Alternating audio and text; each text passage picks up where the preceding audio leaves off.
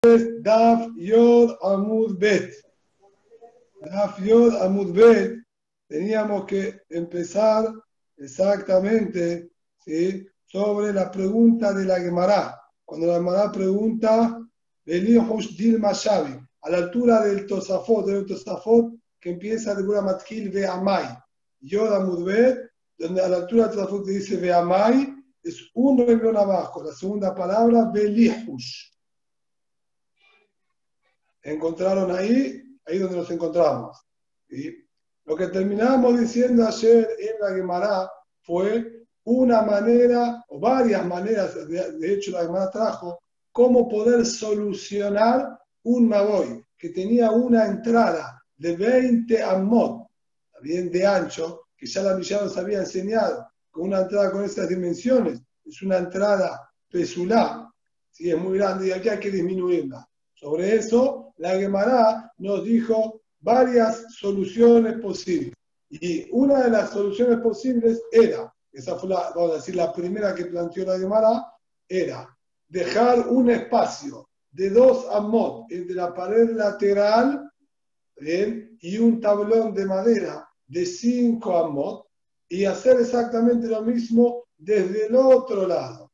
Entonces, de esa manera, Omer me a la parut en relación a lo que no es la entrada, que son los 10 amot centrales, y el resto debe estar todo cubierto por paredes. Entonces, de esas paredes laterales, yo tengo la mayoría construido, tres amot y una minoría de dos, se llama como que está todo cerrado. Lo mismo del otro lado, teniendo 10 amot cerrados y 10 amot de entrada principal. Eso fue la solución que planteó la Gemara. Dijimos, si fue la nota aclaratoria que observamos ayer en el Shiur, que este Maboy todavía necesita el tikkun y se le debe agregar Perdón, perdón. un leji.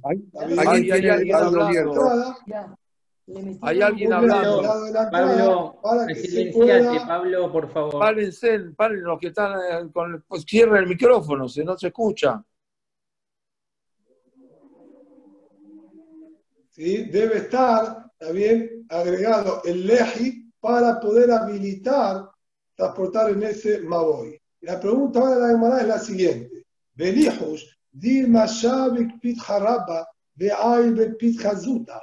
¿Por qué no sospechamos, quizás, al ser que este hombre en la práctica tiene ahora, vamos a decir, tres entradas posibles? Tendría la entrada principal de 10 amot y dos pequeñas entradas laterales de 2 amot cada una, que no es poca cosa. Dos amot serían un metro, ¿está bien? Y un poquitito más, bastante más ancho que las puertas convencionales que tenemos nosotros en cualquier habitación. Entonces, ¿por qué nosotros no tenemos hashash? ¿Sí? Así sería, por ejemplo, cómo se vería. ¿Está bien? Una vez solucionada la situación, entonces, ¿por qué no tenemos miedo? Quizás la persona deja de utilizar esta puerta y utiliza esta otra como si fuese entrada. ¿Y qué pasa? Al utilizar esta nueva como entrada y abandonar esta otra, entonces yo me encuentro con un inconveniente. La nueva puerta que estoy utilizando, incluso si diríamos que fuese cayer todavía, ¿está bien? Y no tendría problema en general por tener dos puertas. Pero esta pequeña puerta no tiene leji para poder transportar y utilizar esta otra. Porque el leji se encuentra en la puerta principal que este hombre ahora la abandonó y no la está utilizando más.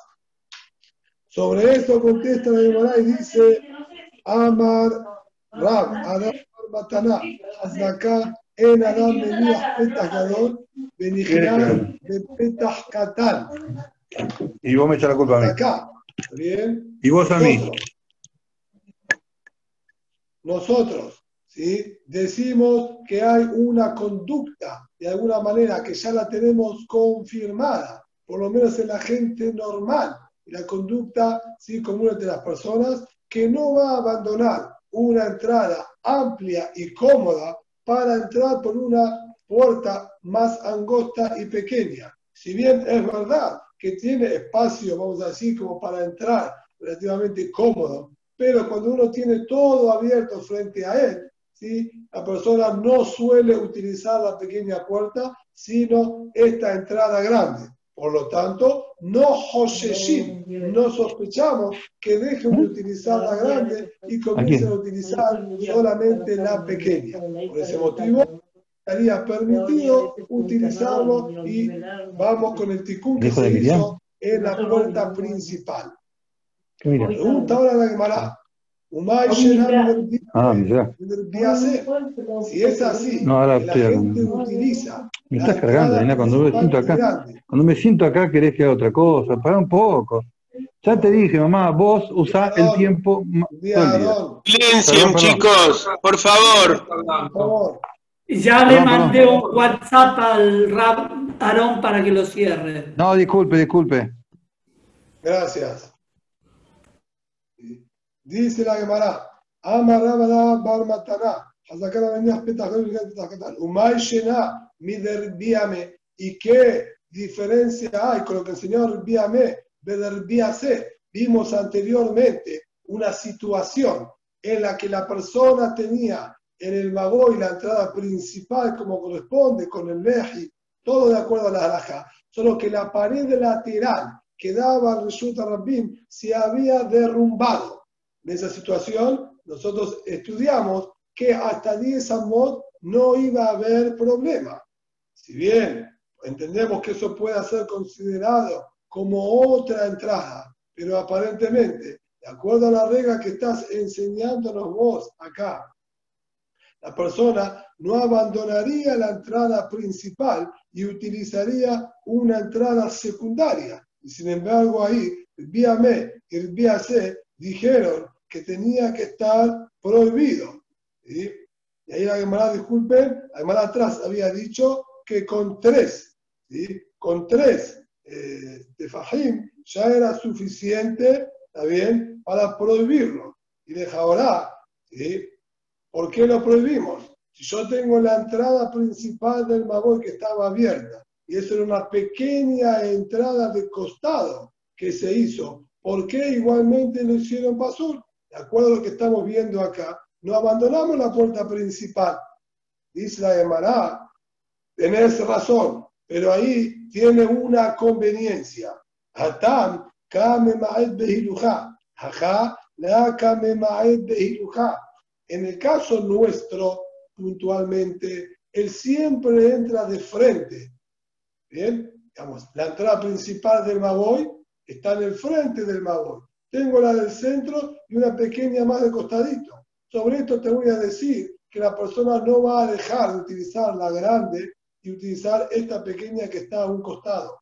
Pero cuando la puerta se encuentra en una ubicación distinta, como el caso del vía M y del vía C, que esta sería la entrada principal del Maboy. Y se cayó la pared lateral. Y yo puedo entrar por una pequeña puerta de costado, ahí sí la gente va a utilizar quizás esa puerta para evitar tener que pegar toda la, vuela, la vuelta y entrar por la entrada principal. Al cortar camino, esto sí realmente pasa a ser un hashash que sea una puerta útil y por lo tanto ya nos quedaría inconveniente ser el Maboy, ya que esa puerta no tiene ningún ticún. Muy bien. Ahora la Gemara quiere retomar un poquitito el concepto que se nombró, en el, que se habló en el Shiur de ayer, de Omer Merubbe la Parut, cuando tengo más parte construida que destruida. Bien, ahí dijimos le cule alma, lo consideramos como cerrado. Cuando era Omer, ¿sí? Parut que Omer, la misma cantidad de construido que destruido, ahí la Gemara dudó, trajo, planteó que podría servir o no, a pesar de que quiso decir que sea cayer y que el motivo que no servía ahí era porque antes a vida de Haiguisa, de Haiguisa. El hermano lo que quiso invalidarlo no era por la misma ¿sí? medida de construcción y de destrucción, sino que la pequeña pared construida se veía rodeada por aire, por espacios libres de ambos costados, lo que generaba que se anule esa pequeña pared al tener bien abierto por ambos lados. Sobre este concepto, la Gemara ahora va a analizar en relación a Tum'a y Tahara. Y plantea la siguiente situación, y dice así, estudiamos la Mishnah en Masejet Kelim, Orha Asla, el cuero de la Asla. Ahora inmediatamente explicaremos lo que es. De Halal Shelo, Mitztarefin Batefah. Ahí está hablando con respecto a Tum'at Met. Tum'at Met, todos nosotros conocemos que tiene la capacidad de contagiar Tum'at por Oje, al encontrarse la Tum'at del muerto, sea por ejemplo un miembro entero, por ejemplo, si van un dedo entero de un muerto, el dedo entero, incluso menos de un dedo, ¿está bien? Es fuente de Tum'at igual que el muerto entero, contagia por contacto, por transporte e incluso por encontrarse bajo el mismo techo. ¿Cuál es el concepto de Ogel? El shiur mínimo de Ogel es tefah al tefah, berrum tefah. Si tiene un largo y un ancho de un tefah y una altura desde el piso, separado del piso un tefah, este pequeño, vamos a decir, techito, que incluso podría ser un pequeño estante ¿está bien? Enganchado a la pared, que ya tiene 10 centímetros por 10 centímetros y a una altura de 10 centímetros también del piso, eso ya se considera oje. Y de haber un huesito ahí abajo, todo lo que yo pueda tener apoyado ahí, apoyar un vaso, un cubierto, un tenedor, todo se me va a hacer también por tu at oje. Ahora bien, esta asla, este cuero de la asla, venía con una perforación en el centro. Básicamente, como la lo va a explicar ahora, funcionaba como una especie de baño de lujo para lo que era aquella época. En vez de tener que utilizar las letrinas en el piso, la gente un poquitito más acomodada y adinerada solía tener un banquito con un asiento de cuero.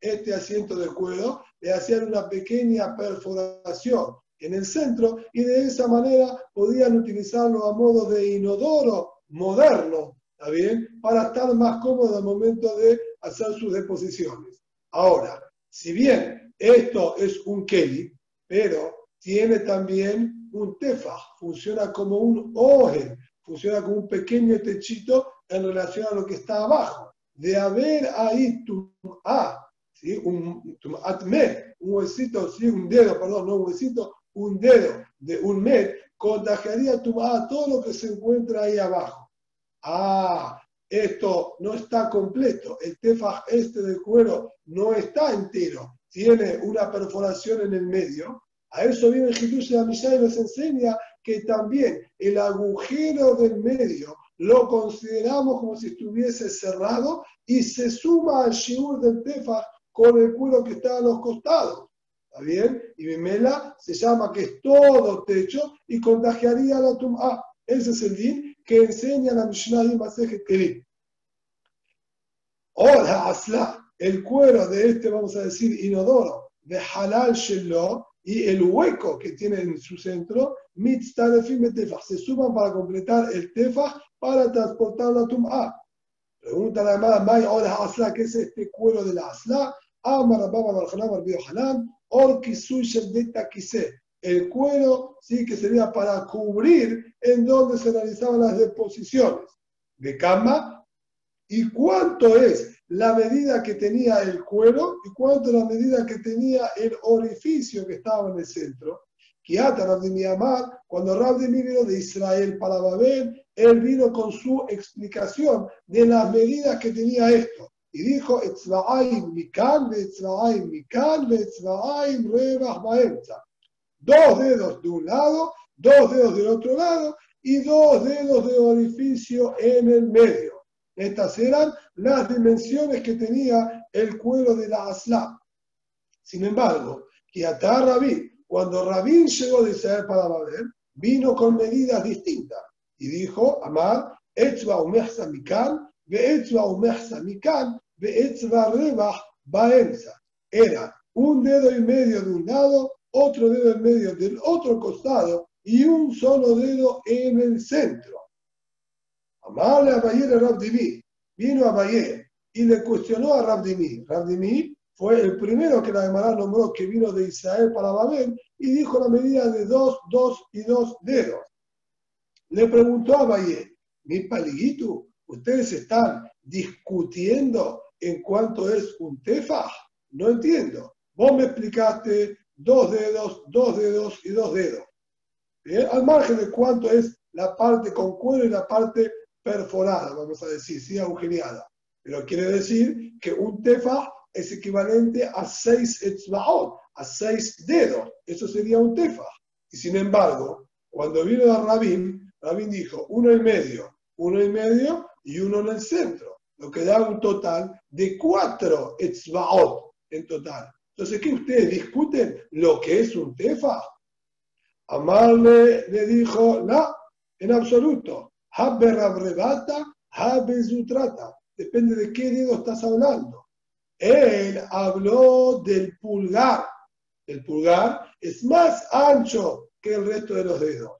Él dijo, el shiur de tefaj son cuatro pulgares, que de hecho, de acuerdo a lo que es la medida de una pulgada convencional, estamos realmente muy cerca. Una pulgada es aproximadamente 2 centímetros, 3, lo que serían 4 pulgadas, ¿sí? 9 centímetros, 2, justo la medida media entre Rabbi y el Hazonish, ¿sí? la famosa medida, si son 8 centímetros o 10 centímetros, estamos ¿sí? más en el centro de acuerdo a las pulgadas actuales.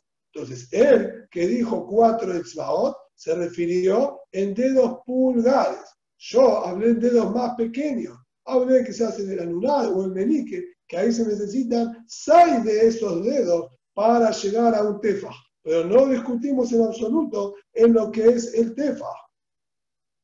Le contestó, siento que dijo a Marlelo, le da peliguín, y no estamos discutiendo.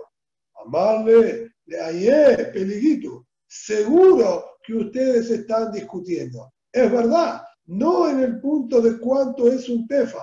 En el tefa están los dos de acuerdo que en la misma medida. Vos le dijiste, vamos a decir, en centímetros, el otro habló en milímetros, pero en la misma medida. Bárbaro. Pero hay acá una discusión más profunda que está escondida detrás de lo que ustedes están diciendo. Y le dijo lo siguiente: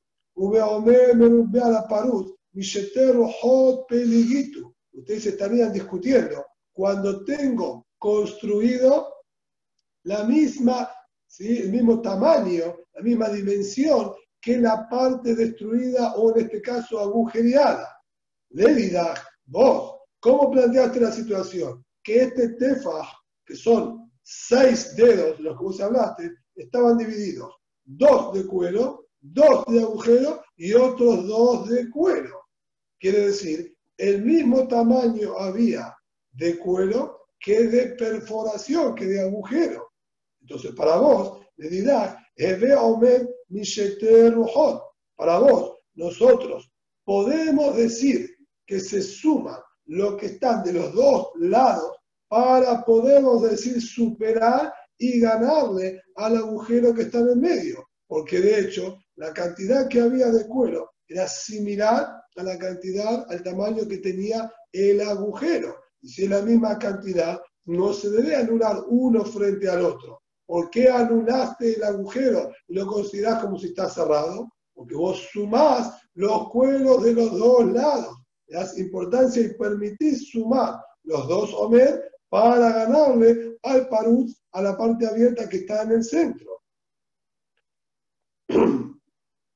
Le Rabín, Merúa Jajat de Omer, la de Omer. En cambio, de acuerdo a Rabín, Rabín no no comparte tu opinión y él sostiene que si es la misma medida que hay, no se va a anular el agujero o la apertura que hay en el centro. Por eso tuvo que decir un dedo y medio, es decir, un pulgar y medio de un lado, un pulgar y medio del otro y un solo pulgar en el medio, para que el agujero sea menor y se pueda anular frente a cualquiera de los dos lados por separado, o sea que no sumamos de cada lado para anular lo que hay en el centro.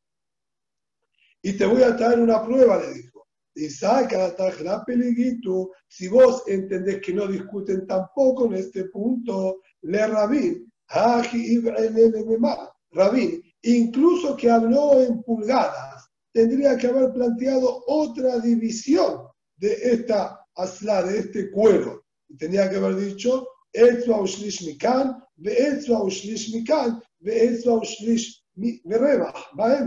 Al ser que en total dijimos eran cuatro pulgadas, él tendría que haber dicho una pulgada ¿sí? y un tercio, es decir, 1,33 de pulgada de cuero, 1,33 de agujero y 1,33 nuevamente de cuero para hacer la misma medida en los tres y llegar así al tefaj entero. ¿Por qué lo dividió distinto? ¿Sí, no? Lo dividió distinto porque eso tiene que detener la misma medida, no se hubiese anulado el agujero frente al cuero que está de costado. Ve la May, aleguida, ah, ¿vos entendés que discutimos? Si discutimos, le viví, yo tendría que entonces haber planteado una situación distinta. Etzba, Ushne Shelishim Mikan, Etzba, Ushne Shelishim Mikan,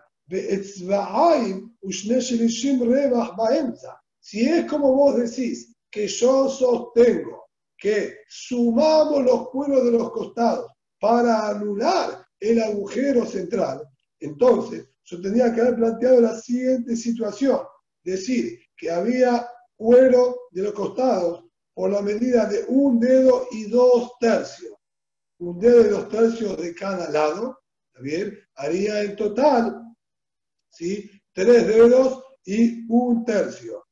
En cambio, en el centro teníamos que poner, ¿sí? Eh, de vuelta, perdón, Ajibele de mar, esto es Shelishim Mikan, ve esto es Shelishim Mikan, ve Etzvaay Mushne Shelishim Reba Baemsa. Y dos dedos con dos tercios en el centro. ¿Qué gano de esta manera? hago que el agujero sea mayor a la cantidad de cuero que hay de cada uno de los costados por separado. Sin embargo, en la suma total de los dos cueros, tengo mayor cantidad de cuero que de agujero. Si vos decís que mi opinión es que se suman los laterales para poder, es decir, ganar y doblegar al agujero que hay en el centro, ¿Por qué tuve que poner todo en la misma medida? Tenía que haber puesto una situación mejor, más mejutelles, más innovadora. Ella, y en el mar de Palguina, el Paruz que de Palguina. Si vos querés decir que hay un punto de discusión, no es en lo que vos estás diciendo. Si sumamos los dos costados para vencer al agujero del medio o no. En eso, ¿verdad que no estaría la discusión? tendría que haberme yo expresado distinto. Si hay discusión, va a ser en Parutz que a tener la misma medida, si la misma medida de cuero que de agujero le gana o no le gana. Yo, digamos particularmente, sería Randini, sostengo que si es la misma medida, es suficiente para poder hacer de cuenta que no existe este agujero. En cambio, Rabí dice que de tener la misma medida no podríamos considerar como el agujero está tapado, por eso tuvo que exigir que el cuero de costado sea más ancho que el agujero que está en el centro. ¿Bien? Es así sería entonces la discusión que hay entre ellos. Obviamente, esta discusión se haría también extensiva al caso ¿sí? del Maboy, también si la pared está construida en la misma cantidad de tablón que de agujero, se encontraría también entonces la misma discusión bien, que presentaron acá. Muy bien. Retomando ahora el último din que nombró la Mishnah. La Mishnah nos había dicho que teníamos un Maboy con una entrada mayor a 10 amot, lo que debíamos hacer era disminuirlo. O otra posibilidad, dijo Tsurata Peta, de hacer un arco completo, incluso que sea de 15, 20 amot o más, esto es considerado como entrada, más, ¿sí? y va a ser Kasher Maboy sin importar la distancia que haya entre un extremo y otro. Sobre esto dice Amar lo siguiente,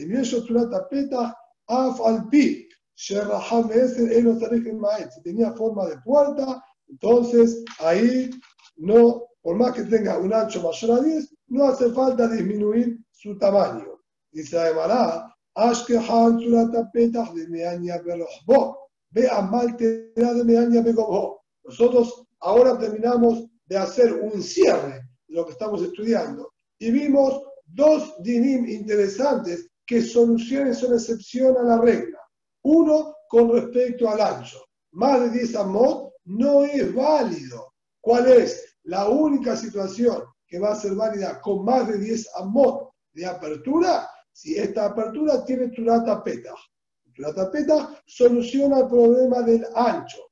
Y en la altura que habíamos dicho el máximo de 20 amot, nosotros encontramos también una solución que fueron las amalteraot, que era esta viga colorida, distintiva, también que estaba hecha con otra madera, una madera más cara, o que estaba llena de nidos de aves, que por más que se encuentre arriba de 20 amot, iba a ser válida por lo especial y distinto que era. La pregunta de la hermana ahora es, Ma'adim, invertir estos simanim, estas situaciones especiales. Y dice así, Ifja Mai, siendo al revés, ¿cómo sería el di de tener en el costado ¿sí? del Maboy, en la pared lateral del Maboy, poner una viga de color, ¿bien? o que hayan ahí niditos de paloma, también serviría como distinción, o en su altura, ¿sí? Surata Peta de más de 20 amot de altura. ¿Serviría o no serviría?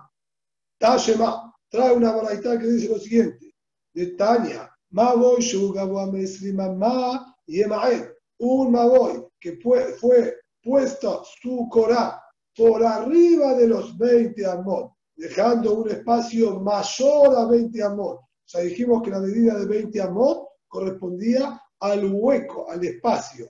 Así que si la viga estaba justo a los 20, de, los 20 amot hacia arriba, todavía iba a ser cayer. Entonces acá puso la viga un poquitito más arriba de los 20, creando un espacio mayor a 20 amot, hay que disminuirlo. Y eso surata petach, pero si esto estaba hecho con forma de entrada de puerta, con marcos y dinteles como corresponde, no es necesario disminuir nada, es válido 100% como entrada y este maboy es kasher. Entonces, me furasha Moraitá nos responde la primer incógnita que teníamos. Amalterar ¿qué hacemos con la pared lateral cuando tenemos una entrada mayor a 10 amos de ancho? ¿Sirve una viga de colores? Haré un leji no sirve en una entrada de más de 10 amot. Pero este es un leje especial. Es distinto de una manera muy cara, muy trabajada, etc. ¿Va a servir o no va a servir? Tashema de Tania. Estudiamos una que dice, Aquel mamón que tiene más de 20 amot de altura, hay que disminuir. y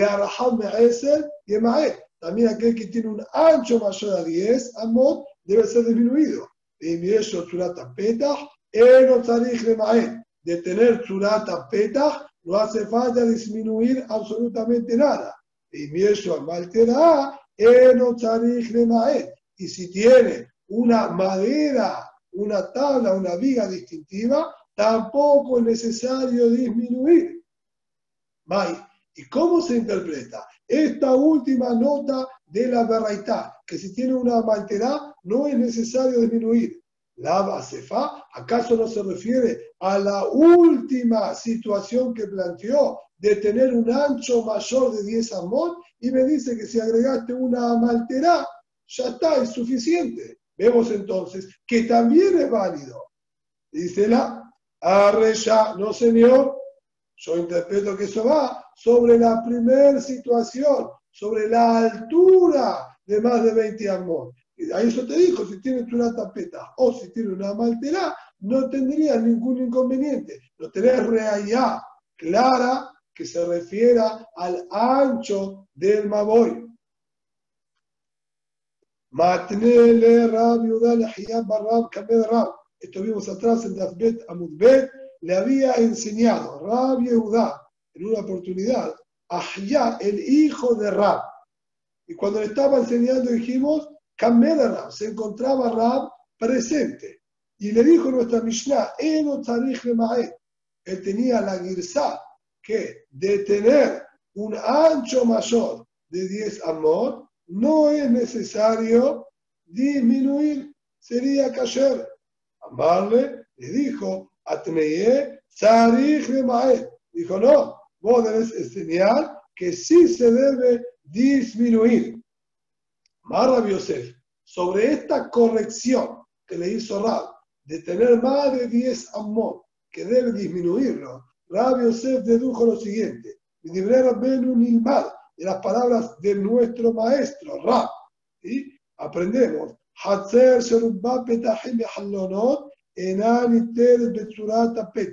un patio que las paredes que lo rodean está lleno de puertas y ventanas. Prácticamente ¿sí? no hay nada de pared construida. Son todos, vamos a decir, arcos, también al mejor estilo árabe, con arcos por todas las paredes del patio. Y apenas si hay poquititas ¿sí? partes con paredes, en Aniteres de su tapeta no va a ser cayer este maboy, incluso que son todos surata peta, todos formas de puerta.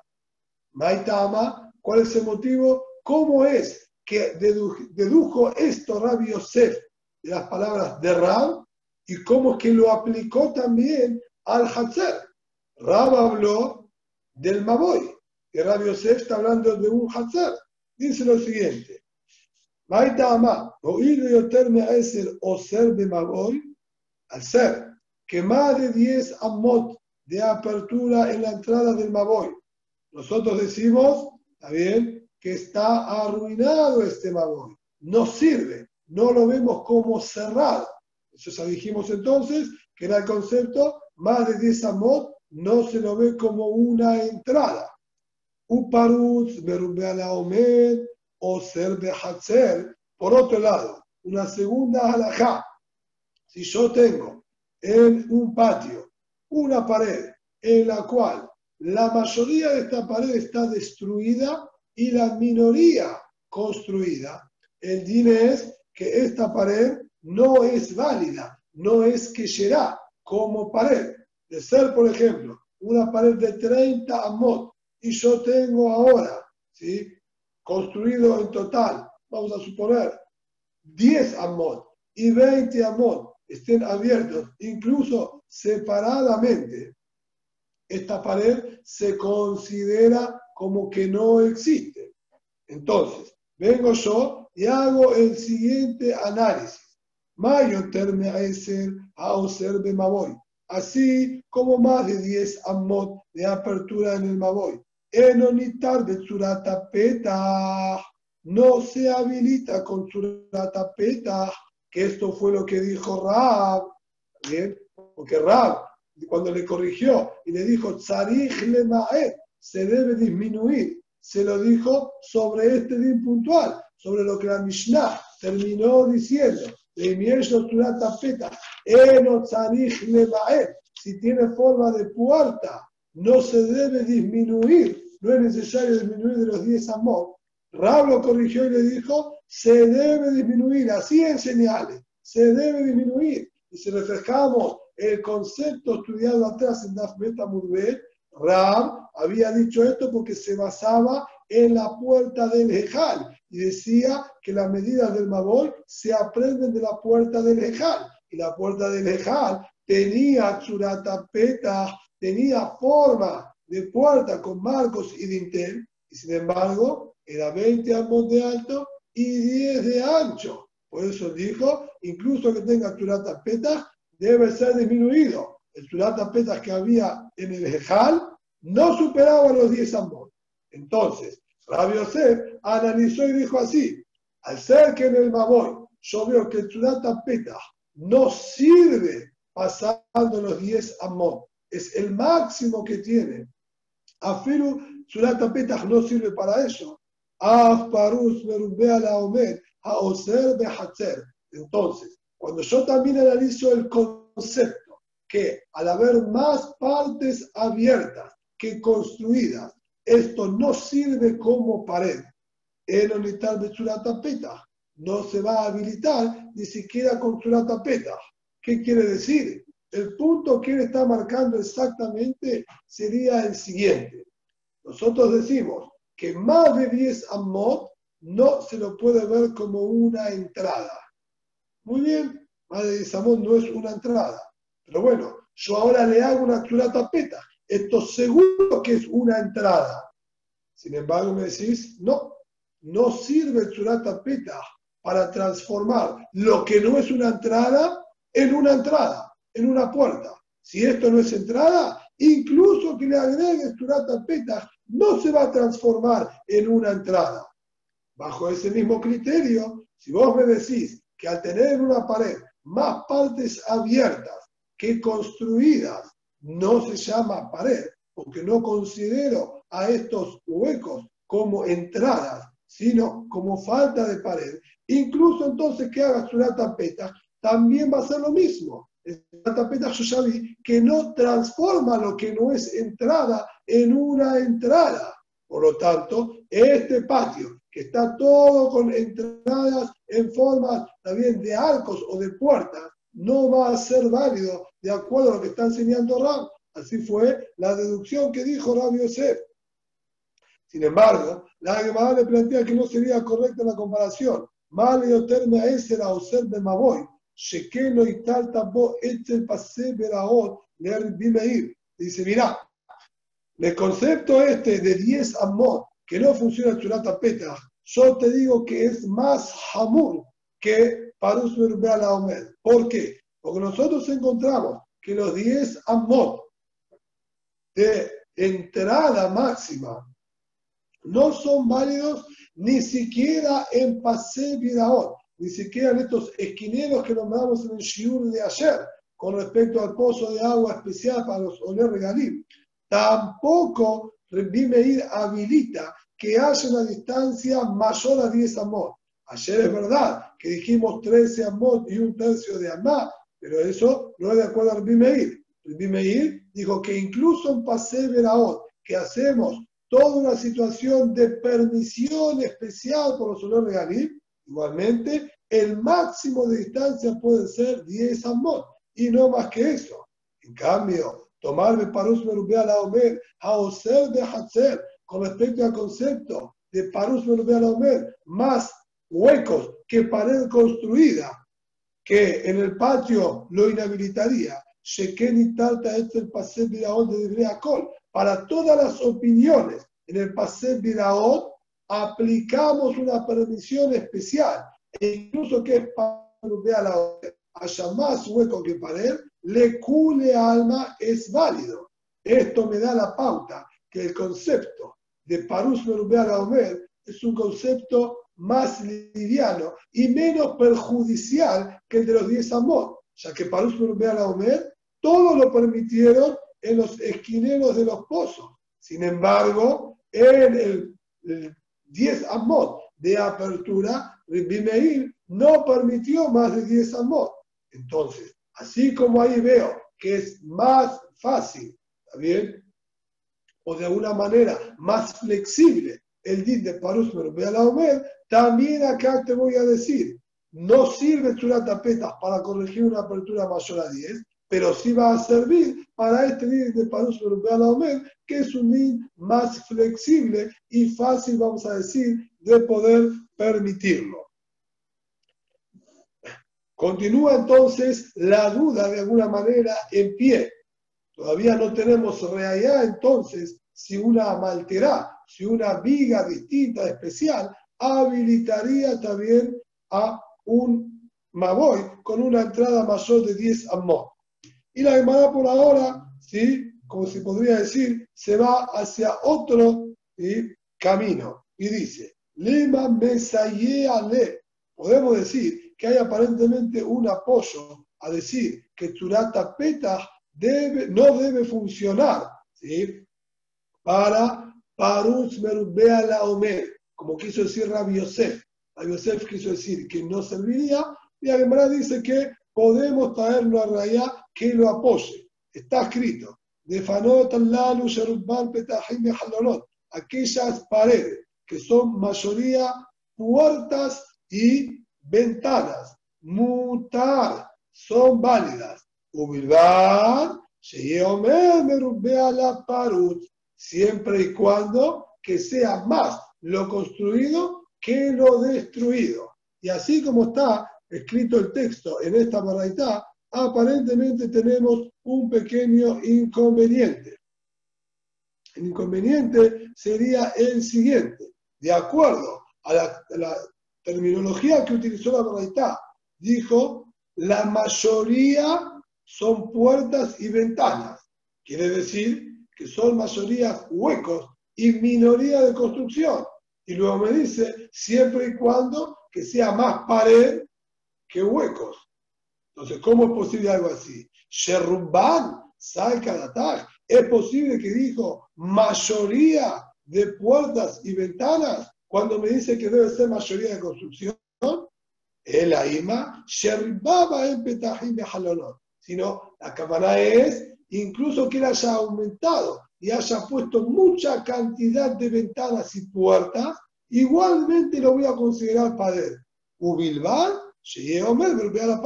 Siempre que haya más construido que destruido. Esto quiere decir que si bien puede tener muchísimas puertas y ventanas en este lugar, de todas maneras se exige que haya mayoría de pared. Si no, no sería cayer. Esto claramente sería un apoyo a lo que enseñó Rabbi Yosef. Amar Cana, dijo Cana, no es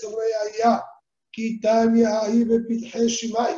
Eso, esa braita está hablando en puertas que no están construidas correctamente, no cumplen con las condiciones de puerta de acuerdo a la halajá. Shimai sería que está faltante puertas que están faltas de sus detalles ilhatiim, ¿está bien? Ilegales para que se considere una puerta. ¿Qué se llama una puerta que está inconclusa?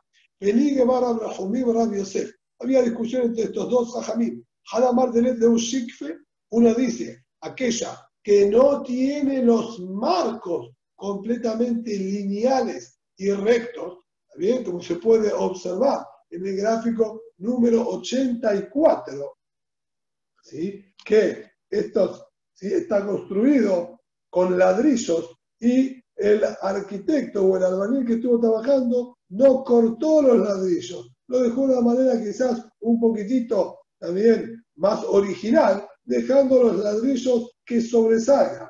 Esto, de acuerdo a la halajá, no tiene consideración de marco por lo tanto Acá no podemos considerar que haya una entrada. Sobre ese tipo de entrada es que se refirió la Braita y dijo que no va a ser kasher a menos que haya mayoría de pared. Porque el hombre lo que llenó con agujeros no son considerados puertas y entradas, sino solamente huecos. Si son huecos, entonces tengo que tener mayoría de pared para poder habilitar y considerar este patio cerrado. La otra opinión dice, Haramar, de Utikra, que no tiene dintel, no tiene travesaño, sino son los dos marcos de costado y arriba estaría completamente libre. Beafri Bio Haran, Sabala Lea de Rab, de Amar Rabin Barabadá, Amar Bishak. También Bio sostiene esta misma alajá y enseñanza que dijo Rab, que no sirve Churata Petah para una entrada mayor de 10 amot. ¿Dónde vimos esto? Dice la Gemara, dijo la misma Barabadá, en nombre de Bishak, Pasó más con una persona oriunda ahí en el valle de Bet Hortán, Shenaat Dalet Kundisin de Arba Pinota Sade. El hombre tenía ahí un viñedo, un pequeño viñedo. Lo que hizo este hombre fue clavar en las cuatro esquinas de su viñedo cuatro palos, ¿sí? cuatro maderos. De Morá Alehem. y entre un palo y otro, lo que hizo el hombre fue extender de una de las ramas del viñedo, que son blanditas, desde un palo hasta el otro, como se observa en el gráfico número 86. Este hombre, ¿sí? lo que hizo fue, usted se puede observar bien por la luz, está muy oscuro el gráfico, pero pueden ¿sí? quizás lograr observar que entre una entre un palo y el otro, el hombre extendió de la rama por arriba, creando surata peta, y así hizo de los cuatro lados. Y en verdad, con que lo haga de un solo lado, también sería suficiente. ¿Para qué queremos un surata peta en un viñedo? Sencillamente para solucionar el problema de Kilea Kere. Si yo, como estudiamos anteriormente, tengo un viñedo, debo alejarme por lo menos cuatro amos para poder sembrar ahí trigo. Sin embargo, si entre el viñedo y la plantación de trigo habría una pared, no hay ningún inconveniente. La pared claramente divide entre los dos y no se llama hay, no se llama que hay aquí una mezcla. Así también, de haber un surata petah, sirve como perfecta división entre el viñedo y la plantación. Y esto fue lo que hizo este hombre. Hizo una surata petah con estos dos palos y la rama que hizo pasar por arriba de ellos. Ubama Jajamim. Este Maase lo presentaron delante de los Jajamim a ver qué sostenía, si estaba permitido o no. Y le permitieron con respecto al sur de Kilay poder sembrar inmediatamente al lado de esta Tsurata Peta. Llama Resh y ahí vino la discusión. Resh Lakish agregó sobre este Maase su opinión y dijo que Derech tiene una línea en Kilay, tiene una línea en Shabbat, así como le permitió con respecto a Kilay, también le permitió con respecto a Shabbat. Y ahí sí, nosotros vamos a tener que exigir que esté cerrado de los cuatro lados. Pero incluso que uno de los lados estaba cerrado con este Peta, o los cuatro lados estaban cerrados con este tipo de Peta, también es válido ni está permitido. Así dijo Resh Lakish. Vio Hanamar, le kilai mi tirulo, le añade Shabbat, dos y tirulo. Vio dijo, no señor, solo para kilai me ha permitido. Con respecto a Shabbat, no está permitido. Hasta ahí la discusión de Resh Lakish del Vio.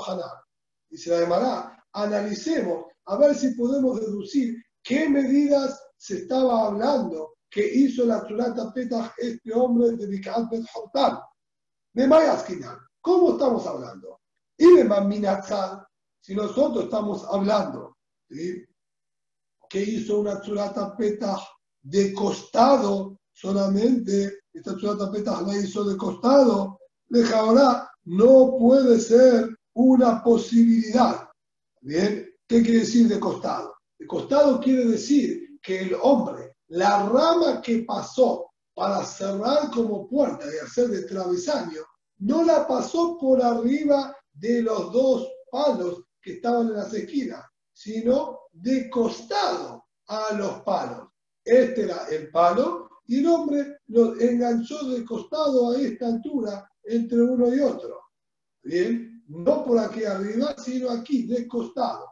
Si eso es la situación que vamos a nosotros explicar, no podría ser viable de Amar Ya enseñó con respecto a esto Rajistá, Turata Petah. Ya sabe lo asabe lo Kerum. Una Turata Petah, que el travesaño de él no está apoyado sobre los marcos, sino está de costado, no es considerado en absoluto una Turata Petah. No es así la manera de construir una puerta.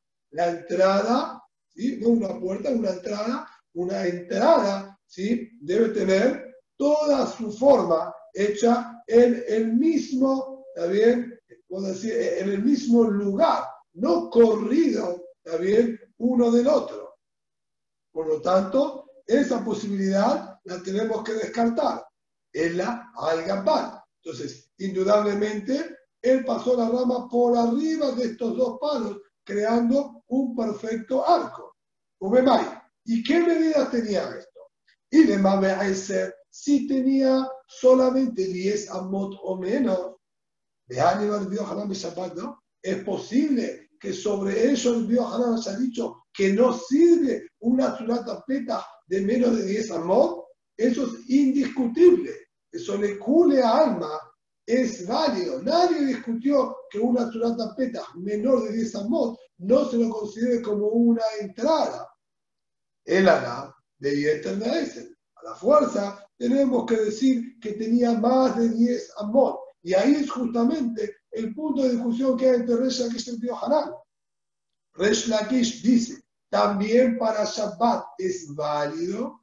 El tío Hanan dijo, no, para hay puede ser válido. Para Shabbat no es válido. Entonces, es lo que dijo la demanda atrás. Tío Hanan, también tenemos realidad que sostiene como Rab que una entrada mayor a 10 amot no sirve surata petas para solucionarlo. Con respecto a Shabbat, máximo, una surata petas puede tener 10 amot, como aprendimos del Jejal. Esta es la realidad que quiere traer la Gemara.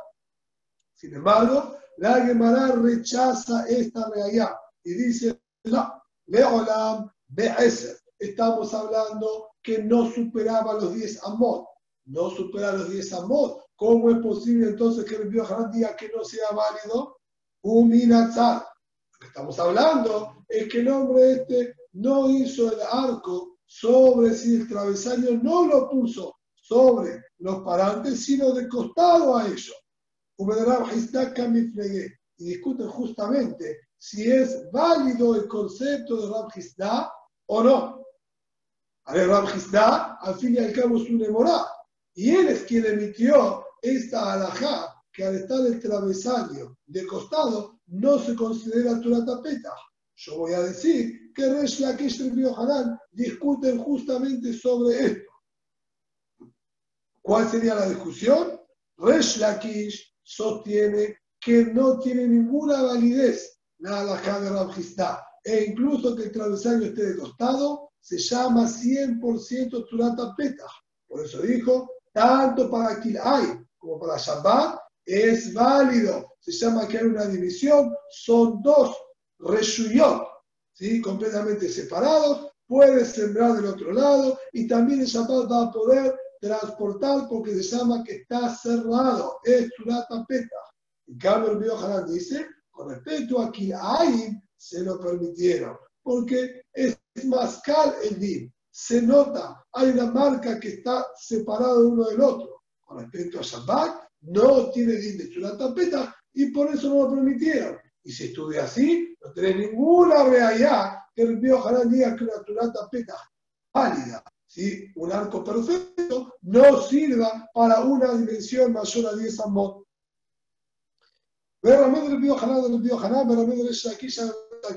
Y de esta manera nosotros presentaríamos una contradicción en la Zanajot que dijo Resh y otras dos Zanajot que dijo el Hanan. ¿Cuáles son estas? De amar Resh Lakish Mishun Dijo Resh pero atención, en nombre Rabbi Udabar Haniná. Pea, Muteret de Yankil Ay.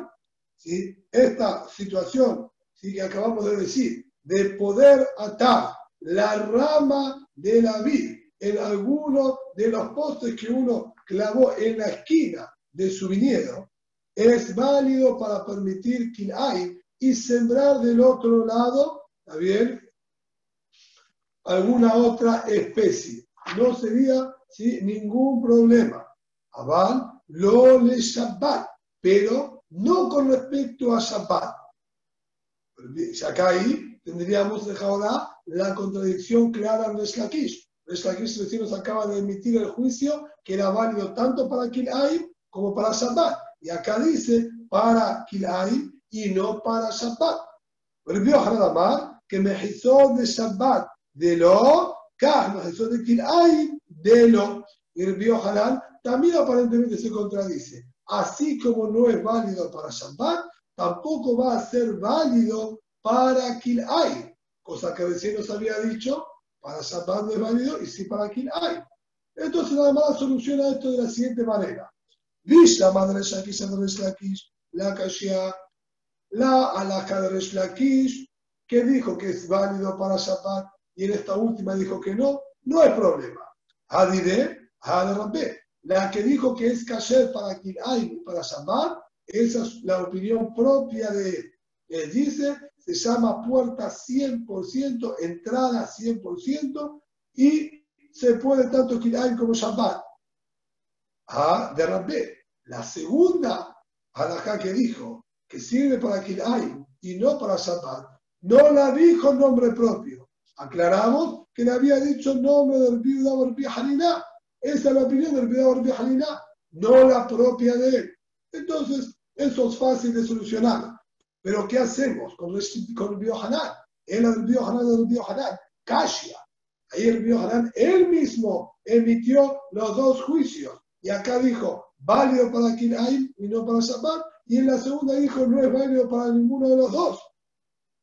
Y Amarta Bishlama, Atam, Al-Gabbam, Ajaminazar, Shapir. Entonces, si yo voy a explicar, dice la Gemara, lo que acabamos de nosotros decir antes, que uno está hablando que pasaba por arriba de los postes y otro estamos hablando que pasa por el costado de los postes, entonces se va a entender perfectamente. La primera alhaja que dijo que es válido para Kilaim y no para Shabbat, yo voy a explicar que está pasando por arriba de los postes.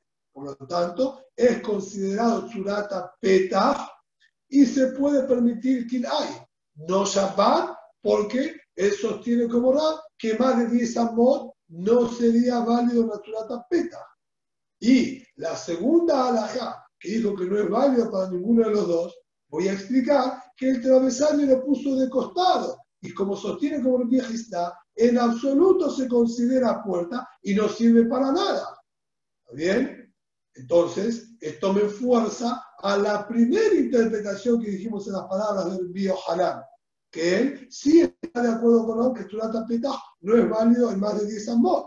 El Ayamarta pero de acuerdo a tu planteo, que vos quisiste explicar que el Bio Halal estaba hablando también que el travesaño estaba puesto de costado. Mai y mar ¿Qué vas a contestarme? ¿Qué tenés para decirme esta contradicción del biohanal? Vas a quedar trabado sin explicación. De hola. Y Dice, no, yo sigo con mi postura y voy a explicar que siempre se refiere que fue, puesto este travesaño de costado. Atam Be'eser, Ajá Bioter Be'eser. Y te digo así, el biohanal sostiene que con respecto a hay se llama puerta incluso que esté puesto el travesaño de costado. Solo con respecto a Shabbat somos más exigentes. En el segundo caso, que ni siquiera para hay lo permitimos, es porque este Turatapeta con travesaño de costado superaba los 10 amot. Una vez que supera los 10 amot, no va a servir el Turatapeta con travesaño de costado. Pero una Turatapeta original, la que es válida también para Shabbat, con el marco y travesaño por arriba, eso sí le afirma más de 10 amot.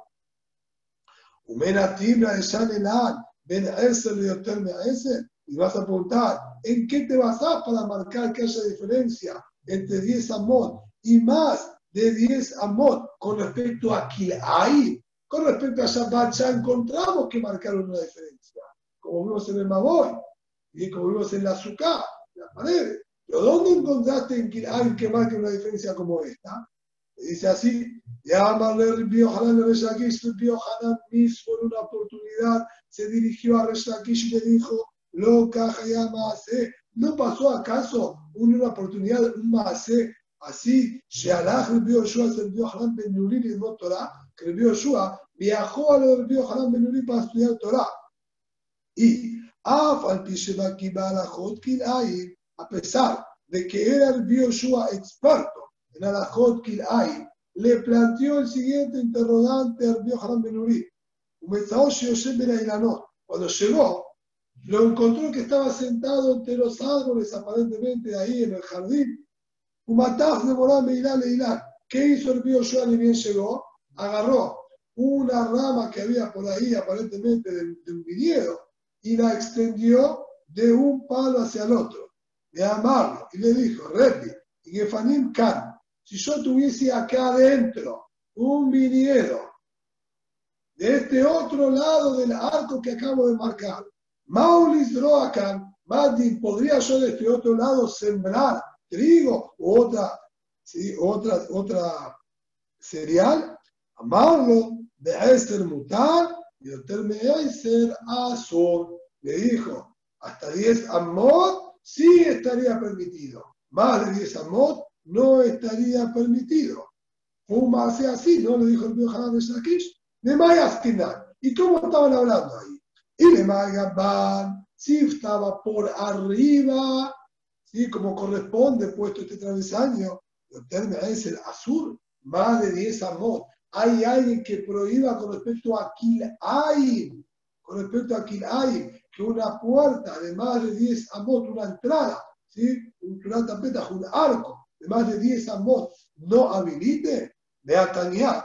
Entonces tenemos el jato Seftame Fureshen, que ninguna emora puede discutirle. Kanim Adokranim. Había allí, bien, ramas que tenían, también eh, estaban como si fuesen eh, en punta, terminaban en punta. ¿sí? Docranín en verdad quiere decir puntiagudo, cosas que pinchan con punta.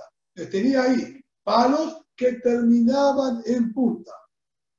De asala en peamine mala. ¿sí? La parte que estaba en punta la parte que estaba clavada en el piso. Hizo sobre la, esquina, el otro extremo, de arriba de ellos, hizo esta, ¿sí? este pasaje de la ramita de una hacia la otra.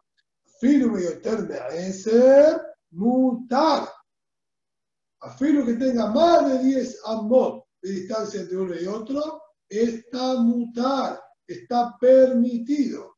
Entonces, esto se está me enfurece que una chulata peta, cuando pasa por arriba, incluso tenga más de 10 amot de chulata peta, es válido para sembrar del otro lado estos son Tanaim, es una está, nadie puede discutir. Si este concepto están todos de acuerdo, no se lo puede discutir, entonces a la fuerza que ese Maase tiene que ser en otra situación. No puede ser entonces que esté hablando que hasta 10 le dijo ayer, si incluso era una tapeta válida. El Alá, tal, sino a la fuerza, era una tapeta que le presentó con el travesaño de costado de Kamarle, y a esto le contestó el Pedro de Nuri, de ser Mutar, de ser Azur. Hasta 10 amot va a estar permitido, más de 10 amot va a estar prohibido. Entonces de acá podemos aprender que hay realmente diferencia entre 10 amot y más de 10 amot, incluso con respecto a Kilay, cuando el travesaño está puesto de costado. Entonces, si es así, no tenemos ninguna realidad que Rebio Hanan sostenga como Rab que una plata peta de más de 10 amot no sea válida. De acuerdo a la halajá de su la plata peta incluso más de 10 amot es válida y no tiene ningún inconveniente. Vamos a avanzar un poquito más. Gufa, esto es muy sencillo. Gufa amar Ram Dijo Ram Dijimos recién entonces, con respecto a la Jot Shabbat Vadai, ¿sí? así se tiene la mayoría, fuera de una hipótesis que Vadai Resh discutía, bien, nosotros dijimos que si el travesaño está puesto de costado, no se llama Turata Petah. Le ama Ramjizda y dijo Ramjizda, Turata Petah Shamu, te dejaste Beria, que debe a Amid Badele. Otro detalle más para que un Turat sea válido, al margen de que el travesaño tiene que estar apoyado por arriba de los dos marcos, es que esta tiene que tener la capacidad de poder sostener una puerta. Si esto estaría hecho con maderitas realmente muy finitas, agarró sí, una ramita bien finita y con ella también ató un poquitito en cada extremo y otra finita arriba, haciendo una turata peta. Pero no habría manera de colocar una puerta y que la sostenga o que el peso mismo lo destruiría, entonces no se llama turata peta. Solo que soy bastante permisivo. E incluso una puerta hecha solamente de paja, que es bastante liviana, es suficiente. Pero incluso una, una puerta de paja ¿sí? es el mínimo que te voy a exigir. Menos que eso, no va a ser considerado una tapeta, porque de ninguna manera esto podría ser visto como una entrada y que haya aquí una puerta a completar. Esto va que no tendría ningún sentido y no sería válido. Amar Resh Lakish, Mishum Bienai, dijo Lakish Bienai, Surata Petach Kerzib. También necesitamos que el Surata Petach tenga un lugar, vamos a decir, para la bisagra. Mai Kerzib, ¿qué sería este Kerzib? Amarabadía, Abakta. Lo que era en aquella época, como se puede observar, el gráfico número 89, que en otras oportunidades también nosotros ¿sí?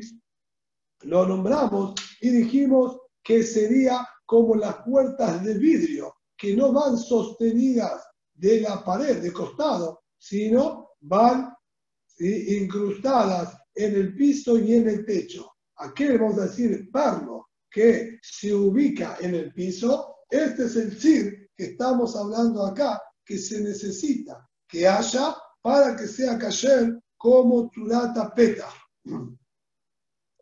Es decir, en la práctica yo no necesito que haya la puerta, pero que posiblemente pueda ser colocada una puerta acá. Por eso, tiene que tener la capacidad de sostener una puerta, incluso de paja, y que haya también un lugar para que esté este pequeño perno colocado en el piso, como eran todas las puertas de aquella época.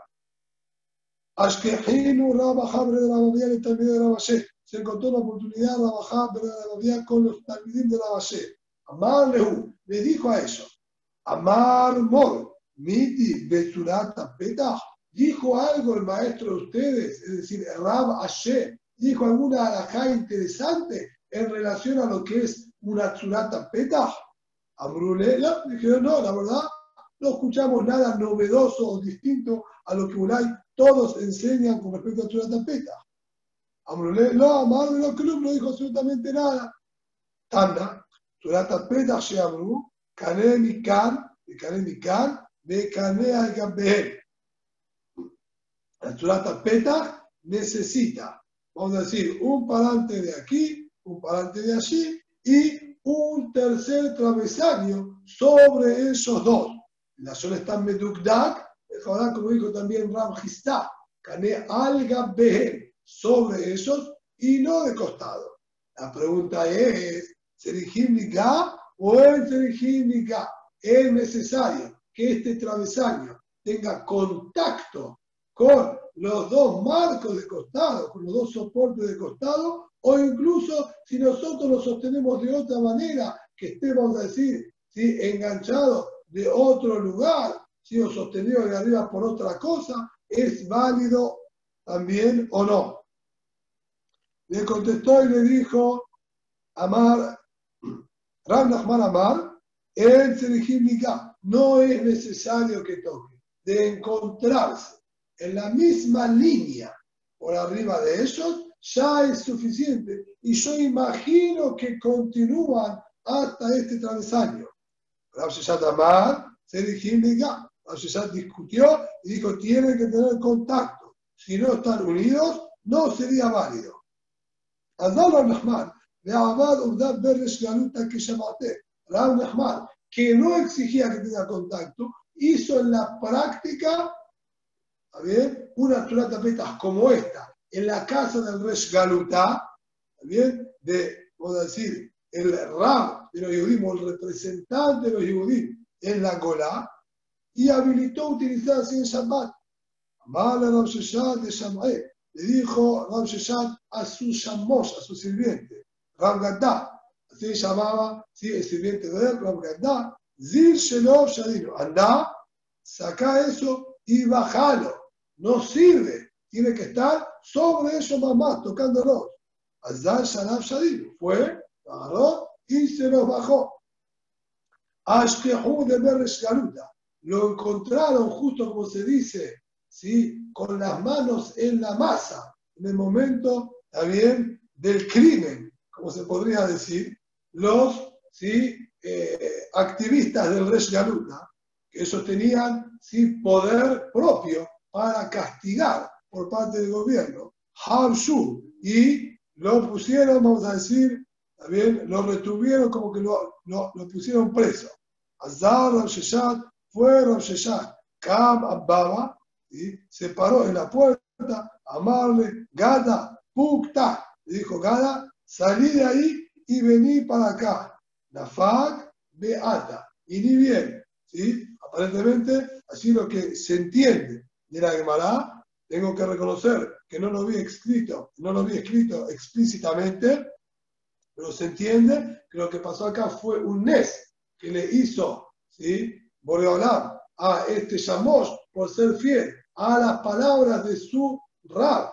Y si arriesgado, porque la gente de Resh era gente bastante, también exigente y muy, también eh, de imponer muchísimo su palabra y su castigo, y él, sin embargo, cumplió al pie de la letra las palabras de su Rab, entonces Rab le hizo un mes que con solo hecho de Rab Sheshat decirle que salga, pudo salir de donde había quedado preso.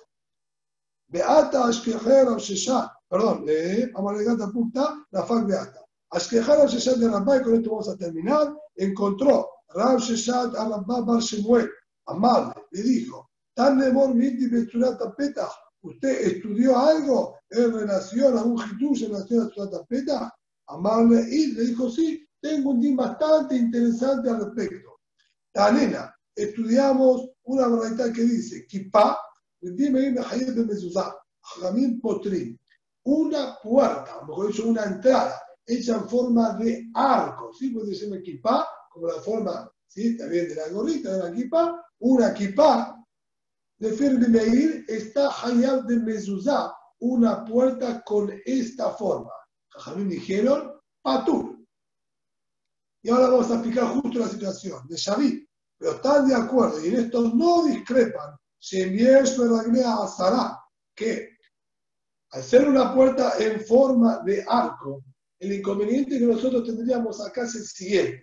Si yo tengo que desde su base empieza ya la Tzurata Petach en forma ¿sí? de equipar, en forma circular, de cúpula, es difícil determinar cuál sería el marco cuál sería el dintel. De hecho, el dintel mismo, ya sabemos que la halajá es que para que algo sea peta, mínimamente tiene que tener un ancho de cuatro tefajim. Y esto, si por más que yo quiera considerar a las bases como paredes, en un momento se van cerrando y me quedan menos de cuatro tefajim. Si me quedan menos de cuatro tefajim, no es una tapeta. acá no está claro cuál es el marco, cuál es el tintero travesaño por eso dice, Shabim, ¿están de acuerdo? Si mismo la Azara, si yo logro tener 10 tefajín de altura, y antes de los 10 tefajín de altura, y hasta los 10 tefajín de altura todavía hay una separación de 4 tefajín entre uno y otro. Altura mínima son 10 tefajín. Entonces yo tengo 10 tefajín de altura y 4 de distancia entre un extremo y el otro, ya puedo considerar que ahí tengo el Petah mínimo. Entonces, a partir de ahí, todo el resto de lo que sigue cerrando el arco, lo voy a considerar como travesaño y va a ser de cule alma, ya que tengo dos marcos de 10 tefajim distanciados, cuatro tefajim uno del otro, y por arriba tengo el travesaño que no necesariamente tiene que ser recto. Sobre eso no hay discusión saber si es verdad Fará, sería Hayeb, y por lo tanto el Kulama estaría Hayab de Mezuzá. Amar Abaye, dijo Abaye, también a Colmodín, también todos están de acuerdo en que Boá Sará, Si tiene una altura de 10 tefajim, ¿está bien? Pero en Berraglea ya no llego a tener en sus bases, en las paredes laterales o en los marcos laterales, no llego a tener tres tefajim, ¿sí? que estén distanciados, cuatro tefajim, uno del otro, como se puede observar en el gráfico número 91, que esta pequeña puerta, la línea punteada marca los cuatro tefajim de distancia. Y acá ni se llega a los tres tefajim de altura y ya quedó menos de cuatro tefajim de distancia entre uno y otro. Y dame, o la siguiente situación, y eso es la ya. Hay tres tefajim en los que todavía se mantienen separados, si hay una distancia de cuatro tefajim entre uno y otro. Ven que a pero no llega a una altura de 10 tefajim, el club. Sobre esto no hay discusión y todos dicen que esto es absolutamente lo mismo que nada. Más no va a ser una entrada, también para los ratones. Y sería ahí la casita de ellos.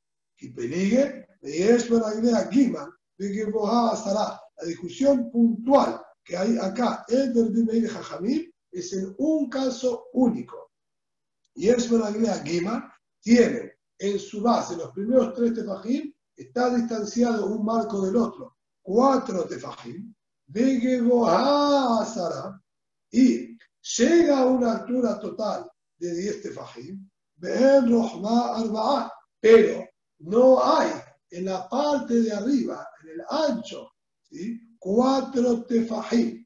¿Y esto qué genera? ¿Sí? Como se puede observar, en el gráfico número 93, que en la parte inicial ¿sí? Están bien separados uno de la otra, llega en total a una altura de 10 tefajim, pero en la parte superior de esta pequeña puertita no hay cuatro tefajim. Ahí discutieron si vamos a llamar puerta o no. ¿Por qué? Si Nejaorá no tiene cuatro tefajim a lo largo de toda su altura, dice la Mará, y esto, con esto vamos a terminar, la discusión es la siguiente. Y no me que pedir me dijo la guima, como va a ser, ver no harba, veis va la huk le ashlima le arba, y existe la posibilidad de ampliar esta parte superior de la puerta y llegar a ensancharla también a cuatro tefajim.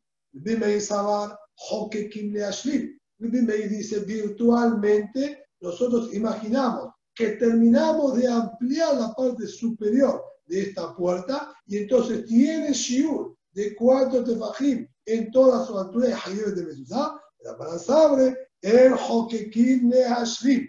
No hacemos toda esta teoría, también virtual, toda esta situación, en la práctica ahora no los tienen y no hay aquí entonces ninguna puerta está Patur de Mezuzá.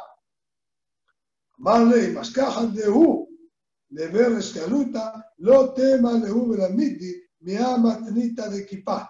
Y al margen, ¿sí? esta frase, bueno, está un poquitito, como si fuese descolocada, le dijo, si vos encontrás a la gente de Resgaluta, no le comentes en absoluto sobre esta alajá de la kipá, a ver si todavía también se enojan conmigo y después vienen y me hacen un inconveniente y me apresan como pasó en el Maasé anterior, que al discutir en la alajá, entonces ¿sí? lo encarcelaron y lo apresaron.